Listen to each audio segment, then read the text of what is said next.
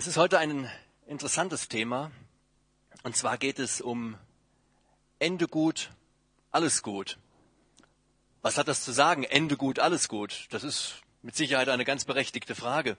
Ist erst einmal das Kind zur Welt gebracht, dann vergisst die Mutter sehr schnell, dass vorher doch große Anstrengungen und Schmerzen da waren, dass dieses Kind zur Welt kommen konnte. Oder wenn man irgendeine schwere Prüfung erfolgreich hinter sich gebracht hat, dann freut man sich, dann ist man stolz darauf und dann denkt man nicht mehr so darüber nach, was vorher gewesen ist, welche Anstrengung das Ganze bedeutet hat. Also wer ein tolles Ziel vor Augen hat, der nimmt vieles und oft auch sehr Schweres auf sich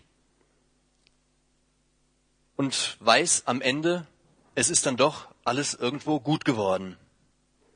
Paulus ist voller Freude und das ist das, wo Markus letzte Woche mit äh, aufgehört hat. Und wer eine Bibel dabei hat, der kann jetzt mal Philippe 1, Vers 18 schon mal suchen gehen.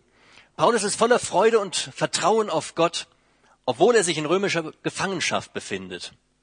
Er sehnt sich nach Freiheit und er kann sich kaum entscheiden, wo er sie lieber verbringen möchte, ob im Himmel oder bei seinen Freunden.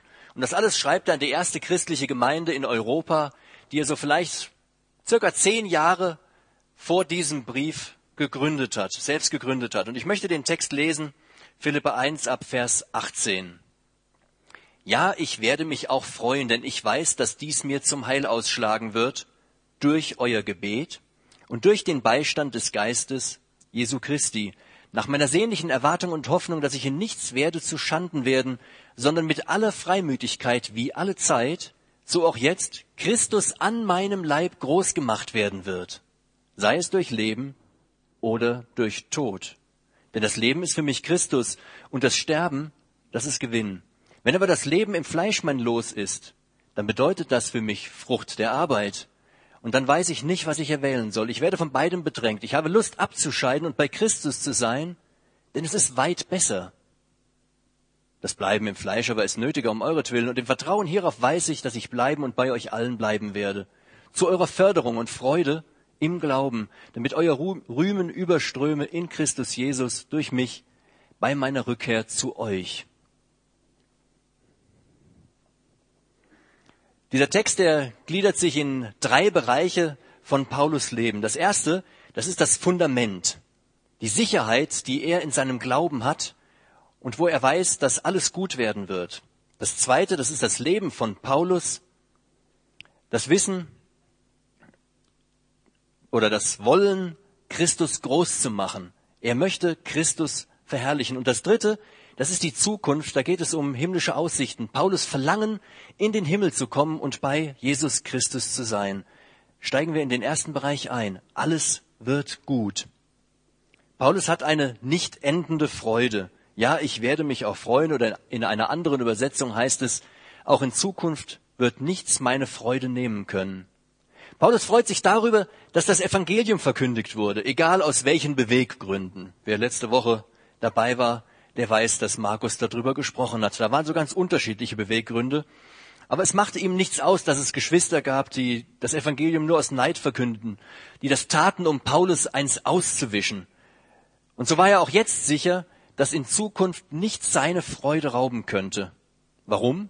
Weil er wusste, dass am Ende alles gut werden wird. Christen laufen irgendwo oft mit hängenden Gesichtern rum. Und ich frage mich, warum ist das so? Warum freuen sich Christen nicht? Wenn sich überhaupt irgendjemand freuen kann, dann sind das doch wir Christen. Weihnachten steht kurz vor der Tür und in der Weihnachtsbotschaft, da sagt der Engel, ich verkündige euch große Freude. Oder Jesus sagt, das haben wir auch kürzlich hier in der Predigt gehört. Freut euch aber, dass eure Namen in den Himmel angeschlagen sind, angeschrieben sind. Und als Philippus das Evangelium gepredigt hat in Samaria, da freute sich eine ganze Stadt darüber, dass sie dieses Evangelium hören konnten. Also wir Christen, wir haben Grund, uns wirklich zu freuen. Wir können mit Hiob sagen, ich weiß, dass mein Erlöser lebt und dass er auf dieser Erde das letzte Wort sprechen wird. Gott hat immer das letzte Wort. Egal was uns Menschen antun mögen, egal was uns passiert, Gott hat das letzte Wort. Und das wusste Paulus. Und deshalb wusste er, dass er nicht im Gefängnis, wo er jetzt gerade ist, versauern muss. Er war eingesperrt und hatte nicht so die allerbesten Aussichten, aber er wusste, er wird dort eine nicht endende Freude haben. Und zwar, weil Gott ihn nicht vergessen wird. Gott vergisst uns nie. In Kapitel 1, Vers 6, da hat Paulus schon seine Zuversicht geäußert, dass Gott die Philipper sicher ans Ziel führen wird. Und diese gleiche Zuversicht, die hat er nun auch in Bezug auf sich selber. Am Ende von allem, was ich jetzt durchmache, da steht meine Rettung. Das wusste er. Entweder würde Gott ihn durch den Tod hindurch retten, in den Himmel hinein, oder er würde ihn durch einen Freispruch retten, dass er wieder bei seinen Freunden, zum Beispiel auch bei den Philippern sein konnte. Und da war er sich absolut sicher, weil er ein Kind Gottes ist. Denn als Kind Gottes wusste er, kann es nur zu einem guten Ende führen. Jeder Christ darf, darf das wissen, dass Gott ihn sicher ans Ziel führen wird. Nicht, weil wir irgendwie tolle Hechte sind, sondern weil Gott so toll ist. Er ist toll. Und daran konnte auch kein römischer Soldat irgendwas ändern. Niemand war in der Lage, da was dran zu ändern. Egal wie viele römische Soldaten gekommen wären, keiner kann da was machen. Wer sich mit einem Gott, Gotteskind anlegt, der legt sich mit Gott an. Stellt euch vor, ihr steht da irgendwo so am Straßenrand und dann parkt dann eine Frau ein und ihr seid der Meinung, die kann das nicht richtig und pöbelt die dann so ein bisschen an und plötzlich geht die Beifahrertür auf und da steigt dann einer aus. Der Freund von ihr, das ist so ein Kerl, 150 Kilo und der hat's nicht am Bauch, sondern der hat das hier irgendwo in den Schultern. Da sagt er doch auch, oh, dumm gelaufen. Man sollte sich nicht mit einem Stärkeren anlegen. So ist das, wenn man sich mit Gott anlegt. Dann ist das einfach dumm gelaufen. Ich beneide niemanden, der später im Gericht vor Gott steht und der sich dann rechtfertigen muss, warum er einem Kind Gottes irgendetwas Schlechtes getan hat. Nein, wer sich mit Christen anlegt, der legt sich mit Gott an. Und unser Gott ist mehr als irgendein starker Freund. Er ist mehr als so ein Bodybuilder, mehr als einer, der es nicht nur hier, sondern auch da hat. Er hat unbegrenzte Möglichkeiten und er wird uns ganz sicher an das Ziel in der Ewigkeit führen. Römische Soldaten und auch sonst, irgendetwas ist für ihn kein Hindernis. Aber Paulus wusste, dass er auch noch im Gebet getragen war. Denn wie ist das im Alltag? Sind wir uns der Macht Gottes im Alltag immer wieder bewusst? Haben wir ein festes, nicht wankendes Vertrauen? Also ich zumindest habe das leider nicht immer. Ich weiß, dass Gott mich trägt und trotz alledem passiert es mir ganz oft, dass ich vor verschiedensten Dingen Angst habe. Ich weiß, dass er alles zum Guten führt und trotzdem mache ich mir so häufig Sorgen. Sorgen über dieses und jenes, über ganz viele Dinge. Und da passen mein Kopf und mein Herz ganz häufig nicht zusammen. Ja, so geht mir das. Und deshalb bin ich wirklich froh, das kann ich alles meinem Herrn erzählen. Ich kann mit ihm darüber reden, ich kann ihm mein Herz ausschütten. Und ich weiß, dass er es dann alles zum Guten führen wird. Und ich bin auch ganz froh, dass andere für mich beten, dass andere immer wieder für mich eintreten. Es wäre mir sicher auch nicht möglich gewesen, heute hier zu stehen und hier zu predigen zu euch, wenn nicht einige von euch dafür gebetet hätten. Ich habe mir heute Morgen so ein bisschen den Nerven im Rücken eingeklemmt, das tut weh und trotzdem funktioniert das. Ich stehe hier, es haben Leute für mich gebetet.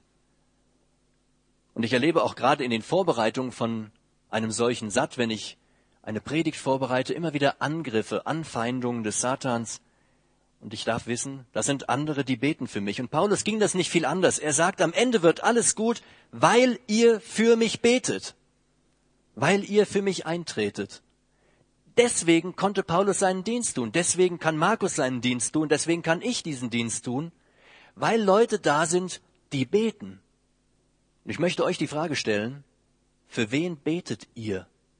Für wen tretet ihr ein? Ihr könnt euch da vielleicht ein Zettelchen schreiben. Ich bin so einer, der gerne alles vergisst. Deswegen schreibe ich mir sowas auf. Ihr könnt euch einen Zettel in die Bibel legen und schreibt dann Namen drauf. Leute, für die ihr regelmäßig beten wollt. Sie brauchen das Gebet. Das ist wirklich absolut wichtig. Wir dürfen uns gegenseitig Mut machen. Manchmal brauchen wir Trost, ein anderes Mal brauchen wir vielleicht auch einen Tritt, aber vor allem brauchen wir Leute, die auf die Knie gehen und die für uns beten, damit unser Vertrauen in den Herrn nicht wankt, damit es nicht irgendwo verloren geht. Paulus hatte dieses wunderbare Vertrauen. Und das wünsche ich auch dir und mir, dieses Vertrauen. Ich kenne ganz viele Situationen, wo ich ins Gebet gegangen bin, wo ich alles ausgeschüttet habe, meine Sorgen, meine Fragen, und wenn ich dann Abend gesagt habe, dann habe ich das alles wieder zusammengesammelt, wieder dieses ganze Paket geschnürt und habe es mitgenommen. Ich habe es eben nicht dagelassen. Und da dürfen wir auch eines wissen, würde Gottes Wirken, Gottes Hilfe alleine am Gebet liegen, dann wären wir alle ganz arm dran. Wenn es an uns liegen würde, dass er etwas tut. Und deshalb wusste Paulus, dass zwei Faktoren zum Ziel führen werden. Das erste, das ist das Gebet und das zweite, das ist der Herr selber. Er sagt, am Ende wird alles gut, weil ihr für mich betet und weil mir der Herr Jesus hilft. Diese zwei Sachen, die kommen zusammen. Ohne die Hilfe des Herrn läuft gar nichts. Genau deswegen beten wir ja für uns, für andere, weil wir wissen, dass wir beides brauchen.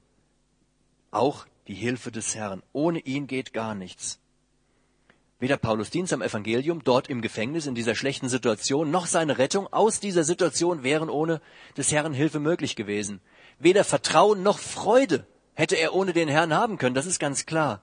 Paulus wusste, dass der Heilige Geist, der Geist unseres Herrn, in ihm war, so wie er auch in uns ist. Er führt uns die Wege, die wir gehen. Er lässt uns die Bibel erkennen. Er erinnert uns immer wieder an den Herrn und er lässt uns wissen, dass wir Kinder Gottes sind. Er ist die Anzahlung auf den Himmel. Das ist etwas ganz Besonderes. Und deshalb dürfen wir es genauso wissen wie Paulus. An unserem Ende wird alles gut, denn wir gehören dem Herrn. Wir sind Eigentum dieses Herrn, Eigentum dieses mächtigen, starken Herrn, der uns sicher an das Ziel führen wird. Am Ende wird alles gut. Da dürfen wir darauf vertrauen. Das ist das Fundament unseres Glaubenslebens, dass wir wissen dürfen, wir liegen in der Hand des Herrn und er führt uns ganz sicher an das Ziel. Aber was ist jetzt dieses Leben, dieses Glaubensleben? Was tat Paulus in seinem Leben? Er hat Christus groß gemacht. Paulus vertraute darauf, dass er nicht zu Schanden wird, also dass er in keiner Hinsicht beschämt wird oder enttäuscht wird. Oder noch einfacher ausgedrückt, mein Herr lässt nicht zu, dass ich an irgendwas kaputt gehe. Stattdessen, und darauf hat Paulus ganz fest vertraut, würde er Christus durch seinen Lebensweg, durch seinen Lebensalltag groß machen können. Das konnte er tun, indem er das Evangelium weitersagte. Er hat jede Gelegenheit dazu genutzt. Die Soldaten, die bei ihm waren, die konnten nicht weglaufen, die mussten auf ihn aufpassen. Denen hat er das Evangelium erzählt. Und wer diesen Philipperbrief bis ans Ende liest, weiß, dass von denen welche gläubig geworden sind, denn sie lassen Grüße bestellen. Da sind also welche dabei gewesen, die haben sich durch den Dienst des Paulus bekehrt. Zweitens, indem er sich anders verhalten hat als andere Gefangene. Sein sichtbares Vertrauen auf Gott, das hat ihn ruhig und gelassen sein lassen. Es hat ihn freundlich bleiben lassen, trotz seiner Gefangenschaft. Er hat auch mit Sicherheit helfende Hände gehabt, hat irgendwo angefasst, wo er es nur irgendwo in seiner Lage konnte. Er hat gebetet für andere, er hat Zufriedenheit, Glückseligkeit, Freude gehabt und das alles, das war Paulus größte Predigt. Sein Leben war mit Sicherheit eine noch bessere Predigt als alle Worte, die er je gesagt hat. Er hat Christus zu jeder Zeit groß gemacht und das wollte er auch zukünftig tun. Christus groß machen, für ihn leben. Ihr kennt vielleicht diese Armbändchen. Also ich wundere mich so ein bisschen, dass das J und das D, das hätte ich jetzt andersrum an das Band gemacht, aber ich fand mal dieses Bild so im Internet. What would Jesus do? Oder was würde Jesus tun? Ja, was hat er denn getan, als er hier auf der Erde gewesen ist? Was hat der Herr hier auf dieser Erde getan? Er hat Gott groß gemacht. Er hat zu jeder Zeit Gott groß gemacht. Wir lesen in Johannes 17, Vers 4, Ich habe dich verherrlicht auf der Erde, das Werk habe ich vollbracht, das du mir gegeben hast, dass ich es tun soll. Ich habe dich verherrlicht. Er hat nichts anderes gemacht, als Gott groß zu machen. Ja, was können wir für ihn tun? Ein ganz wichtiger Punkt ist, dass Paulus sein Leben angenommen hat. Er war jetzt nicht in einer so besonders guten Lage. Das war ein bisschen schwierig logischerweise. Das Ende von der Apostelgeschichte berichtet uns, dass die Haftbedingungen in Rom jetzt doch recht gut gewesen sind. Er ist in einer Mietswohnung gewesen und da waren schon Hafterleichterungen da. Aber am Anfang, da lag er in Ketten, in Fesseln, wie er hier im Brief schreibt. Und das war eine ganz miserable Situation, in der er sich befand. Und in dieser Situation wollte er dem Herrn dienen. Hauptsache, er konnte ihm dienen, egal wie, egal wie es in seinem Leben aussah, wie es um ihn bestellt war. Paulus machte den Herrn in seiner Situation groß. Wie sieht das in meinem Leben aus? Wie sieht das in unserem Leben aus? Vertrauen wir auf Gottes Führung? Bemühen wir uns, einen Sinn in unserem Leben zu erkennen, in den Dingen, die in unserem Leben passieren? Nehmen wir sie an, so wie sie passiert sind, oder nörgeln wir nur darüber und versuchen wir permanent aus unserem Leben irgendetwas anderes zu machen, irgendetwas zu verändern? Wenn das oder jenes so wäre, dann könnte ich vielleicht dem Herrn dienen. Wenn diese Situation eintrifft, dann kann ich ein Zeugnis sein. Wenn das passiert, dann fahre ich mit zum Missionseinsatz. Wir haben ganz viele wenn, dann. Also wir sind nicht nur unzufrieden, sondern ganz häufig auch undankbar. Glauben wir etwa, wir müssten, wir wüssten besser als unser Herr Jesus Christus, was für uns das Richtige ist, was in unserem Leben am besten dazu dient, ihn groß zu machen? Ich gehöre zu den Menschen, die so im Laufe ihres Lebens so ein paar körperliche Beschwerden angesammelt haben, so ein paar kleine Schäden. Ich konnte dadurch schon ein Zeugnis sein, anderen Leuten ein Zeugnis sein. Aber irgendwie gehöre ich leider auch zu den Menschen, die gerne ein bisschen jammern. Das gebe ich ja schon zu. Mir gefällt das auch nicht immer. Ich habe manchmal oder ja häufig so das Gefühl, es geht alles irgendwo bergab. Wenn ich mir da Paulus im Gegensatz anschaue, er sah, dass alles nur bergauf geht. In seiner miserablen Situation, in der er ist, da freut er sich und berichtet den anderen, das ist ganz toll hier, das, was ich hier durchmache, das ist gut für die Verkündigung des Evangeliums. Der hatte einen ganz anderen Blickwinkel, da ging es nicht bergab, sondern da ging es bergauf. Paulus sah das Positive seiner Lage und er hat die Führung Gottes angenommen. Er hat angenommen, was Gott mit ihm vorhatte. Also seine Lage war positiv für den Herrn, nicht unbedingt positiv für ihn selbst. Aber das hat ihm gereicht. Es hat ihm gereicht, dass sie positiv für den Herrn war. Das war sein Ziel. So eine negative Haltung, eine schlechte Stimmung, Jammerei, Selbstmitleid, das führt häufig dazu, dass die Situation noch schlimmer wird. Also so rein biologisch schon. Mir geht das häufig schon so, wenn ich mir so einen Kopf mache um meine Gesundheit, dann ging es irgendwie immer noch ein bisschen schlechter wenn man dann so im Wartezimmer sitzt, irgendwo beim Arzt, und dann gehen die alle vorbei und jeder klagt dann da am Tresen, oh, mir tut alles so weh. Dann geht mir das auch so, dass ich dann da sitze und denke, oh, mir auch. Das färbt ab. Und das lesen wir schon in den Sprüchen, da steht, ein fröhliches Herz bringt gute Besserung, aber ein niedergeschlagener Geist dört das Gebein aus. Das ist auch so ähnlich, wie wenn's ja alles ein bisschen drunter und drüber geht. Man wird ärgerlich, und in dem Moment schlägt das auch auf die Schwachstellen am Körper. Das heißt, man sitzt hinterm Schreibtisch, man regt sich über irgendwas auf und plötzlich tut der Rücken weh. Das geht immer so auf die Punkte, wo es nicht ganz so stabil ist. Da können wir uns fragen, was können wir in unserem Leben denn dazu beitragen, dass Christus groß gemacht wird? Was können wir tun, dass er groß gemacht wird?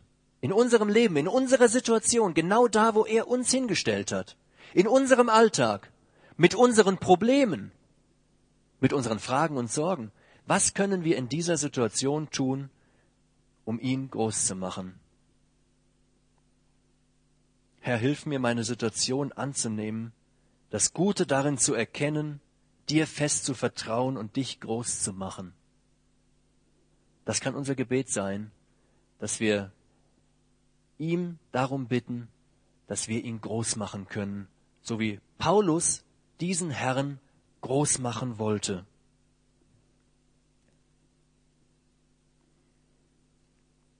Kommen wir zum dritten Abschnitt, die himmlische Aussicht. Was hatte Paulus für eine Aussicht? Wenn man über die Zukunft nachdenkt, dann hat man so manche Sorgen. Das ist ganz klar. Was bringt diese Zukunft? Wie geht's weiter? Ist diese Wirtschaftskrise, in der wir stecken, wirklich überwunden oder kommt dann nochmal so ein Dämpfer? Und wird das überhaupt mit diesen ganzen Staatsschulden auf Dauer funktionieren?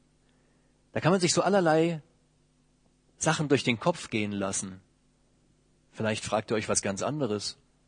Wie geht das mit meinen Eltern weiter? Wenn sie irgendwann vielleicht tatsächlich gläubig werden? Wenn sie mich verstehen, was ich ihnen sage, sagen möchte über meinen Glauben? Oder ihr fragt euch, was werde ich für einen Ausbildungsplatz bekommen? Oder Bin ich in der Lage zu studieren? Schaffe ich das überhaupt? Kriege ich meinen Abschluss? Vieles geht durch den Kopf. Was ging Paulus durch den Kopf? Mit was hat er sich beschäftigt, wenn er in die Zukunft geguckt hat? Christus ist mein Leben.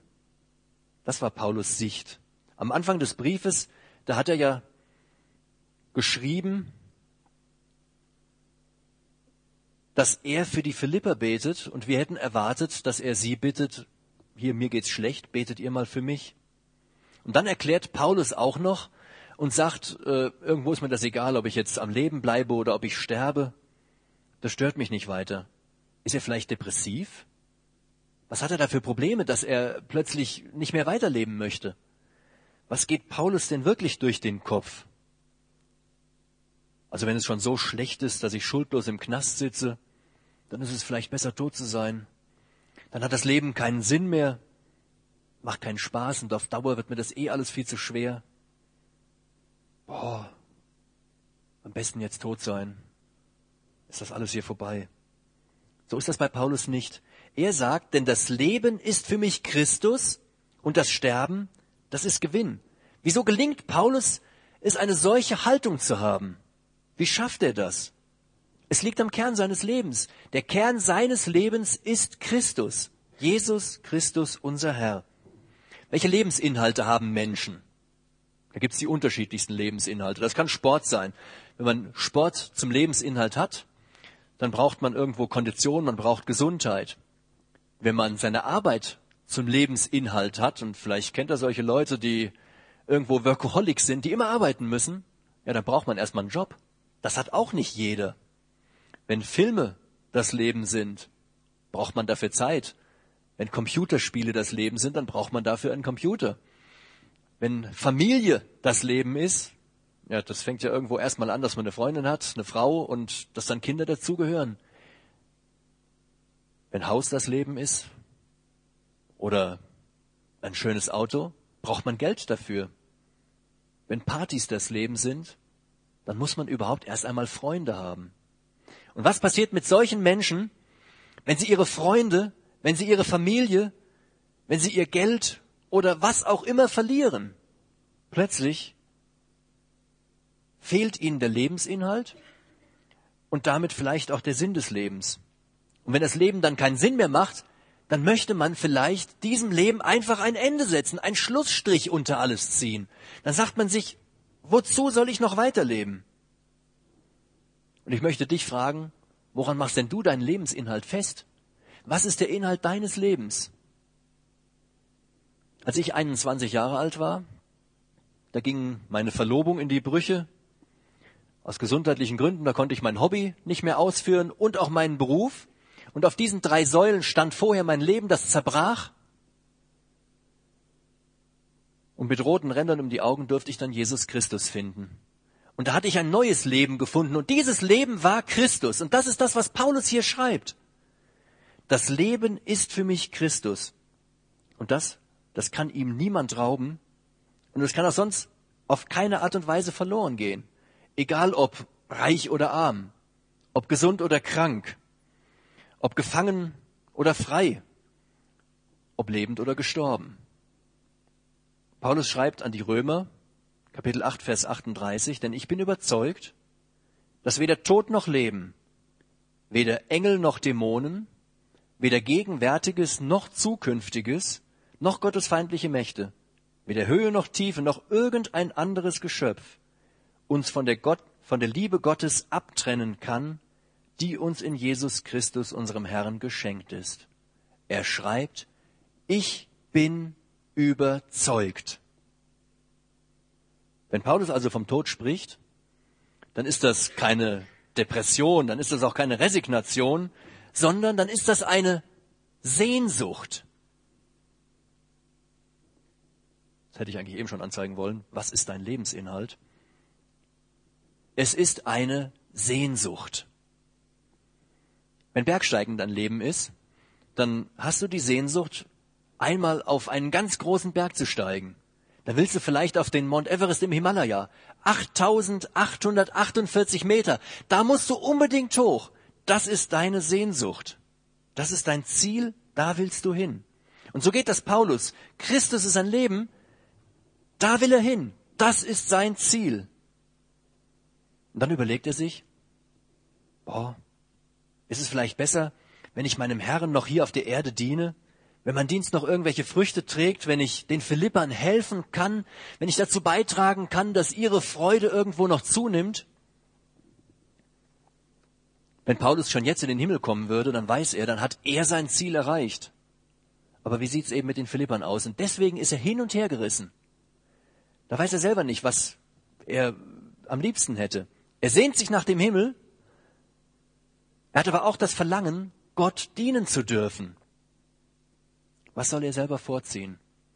Die Bibel beschreibt den Himmel an verschiedenen Stellen, aber irgendwie schafft man es trotzdem nicht, sich das Ganze so richtig vorzustellen. Alles ist voller Gold und Edelsteine. Alle haben weiße Gewänder an und singen Halleluja. Es gibt keine Schmerzen mehr.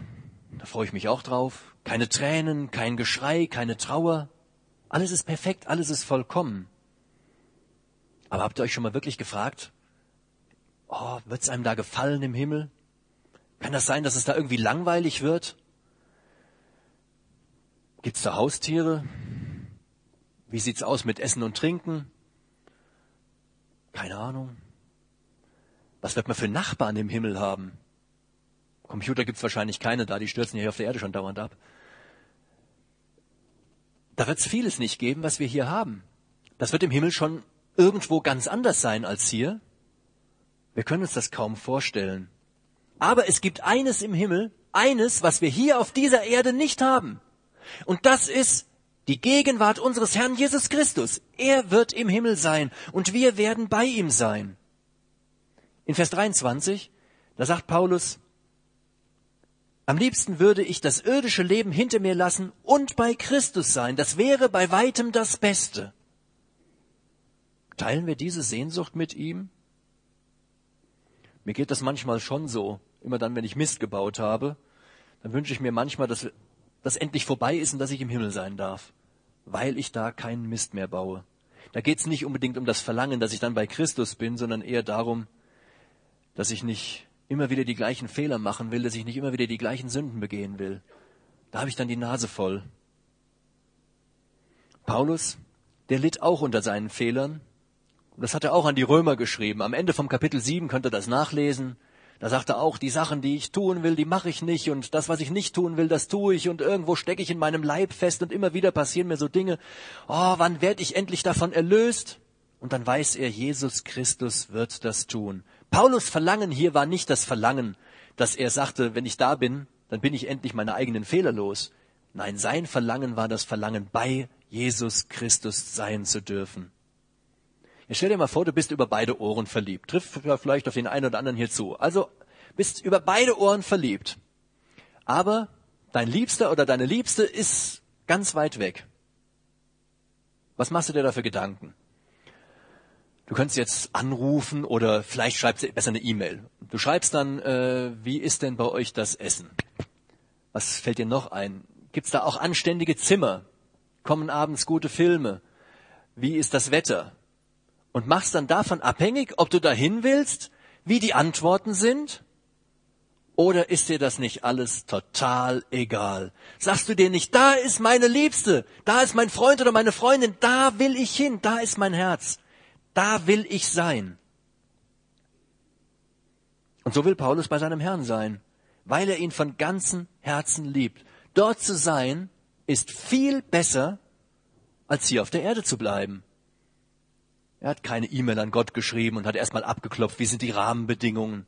Er wollte bei Christus sein. Im Himmel wird es vollkommen sein. Kennt ihr diese Schilder? Wer kennt das? Ihr seid nicht viel in Hotels unterwegs. Doch, da ist eine Hand. Ja, sehr schön. Also wisst ihr, warum es am Himmel diese Schilder nicht gibt? Ich kenne sie ja eh nicht, also da wäre es jetzt egal. Das sind die Dinger, die man an Hotels also dran schraubt. Fünf-Sterne-Hotel, Superior. Das ist das tollste Hotel, was man sich so vorstellen kann. Dem wurden fünf Sterne verliehen. Aber am Himmel ist so ein Schild total unangebracht, weil der Himmel viel mehr Sterne hat. Der Himmel ist perfekt. Der hat nicht nur fünf Sterne. Wenn du abends nach oben schaust, wenn es gerade mal nicht bedeckt ist, und dann siehst du diese ganzen Sterne am Himmel, und dann stell dir doch einfach mal vor, das wären die Sterne vom Himmelsschild. Diese Sterne, die darauf hinweisen, dass der Himmel absolut perfekt ist, dass er absolut vollkommen ist. Und warum ist er das? Nicht wegen den weißen Klamotten oder weil du Halleluja singst. Nein, er ist perfekt, weil der Herr dort ist. Diese Sehnsucht, die wünsche ich uns, dass wir sie haben dürfen. Denn dann ist uns der Himmel wichtiger. Er ist uns wichtiger als alles, was wir hier auf dieser Erde haben können. Und dann sind uns auch die Menschen hier auf der Erde nicht so wichtig wie Christus. Er ist uns dann das Aller, Allerwichtigste. Aber Paulus ist uns nicht nur ein Vorbild an dieser Stelle, sondern er ist uns auch noch ein Trost. In dieser ganzen Situation, da spricht er immer wieder von Freude. Man liest das durch den ganzen Brief hindurch. Er spricht von Freude. Freude, die ihm niemand nehmen kann. Er musste seine Freiheit büßen. Um ihn herum waren Menschen, die Streit gesucht haben, die versucht haben, ihm das Leben schwer zu machen. Und trotzdem war er voller Freude, weil er gewusst hat, am Ende wird alles gut, weil ich ein Kind Gottes bin, weil ich meinem Herrn Jesus Christus gehöre und weil ich eines Tages bei ihm in der Herrlichkeit sein darf. Gott macht keine Fehler. Er macht keinen einzigen Fehler. Ich bin genau da, wo er es will. Es passiert genau das, was er geführt oder einfach auch nur zugelassen hat. Ich habe das hier so locker flockig hingeschrieben in der Vorbereitung auf diese Predigt. Ich glaube, gestern schrieb ich diesen letzten Satz. Es passiert genau das, was er geführt oder einfach nur zugelassen hat. Und heute Morgen in unserem Gottesdienst, da setze ich mich dann so nach dem Beten hin und da sticht so richtig in den Rücken. Rums, da war ein Nerv eingeklemmt. Und da konnte ich erstmal gar nicht gehen. Dann habe ich gedacht, oh, das passt ja gar nicht. Und dann musste ich mir so die, ging mir die Predigt wieder durch den Kopf. Da habe ich gedacht, genau davon hast du geschrieben. In der Situation, in der du bist, sie einfach anzunehmen. Gott hat es so geführt oder zugelassen. Es passiert nichts, was er nicht genau so gewollt hat. Und da musste ich mir meine eigene Predigt sozusagen anhören und habe gedacht, ja doch, es stimmt. Wer auf ihn vertraut, der wird nicht zu Schanden werden. Er weiß genau, was er tut. Gott weiß, was er macht. Ich will das jetzt noch mal ein bisschen zusammenfassen. Dieser Text, der spricht also nicht nur über Paulus, sondern er spricht zu uns. Und ich wünsche mir, dass du diese Punkte auch für dich annehmen kannst. Als Fundament kannst du sagen, alles wird gut, denn ich gehöre dem Herrn. Für dein Leben wünsche ich dir, dass du sagen kannst, mein Leben ist Christus. Ich will mit ihm und für ihn leben. Und was den Blick in die Zukunft betrifft, da freue ich mich darauf, meine Zukunft bei Jesus Christus verbringen zu dürfen. Das ist mein Leben. Ich hoffe, dass es auch dein Leben ist, dass du diesen sicheren Halt in deinem Leben hast. Vielleicht kennst du diesen Herrn noch gar nicht, über den man sich so freuen kann. Vielleicht kannst du das nicht sagen, alles wird gut, weil du noch nicht diesem Herrn gehörst. Sprich uns einfach hinterher an wenn du Fragen dazu hast. Jetzt will ich erst noch mal mit uns beten.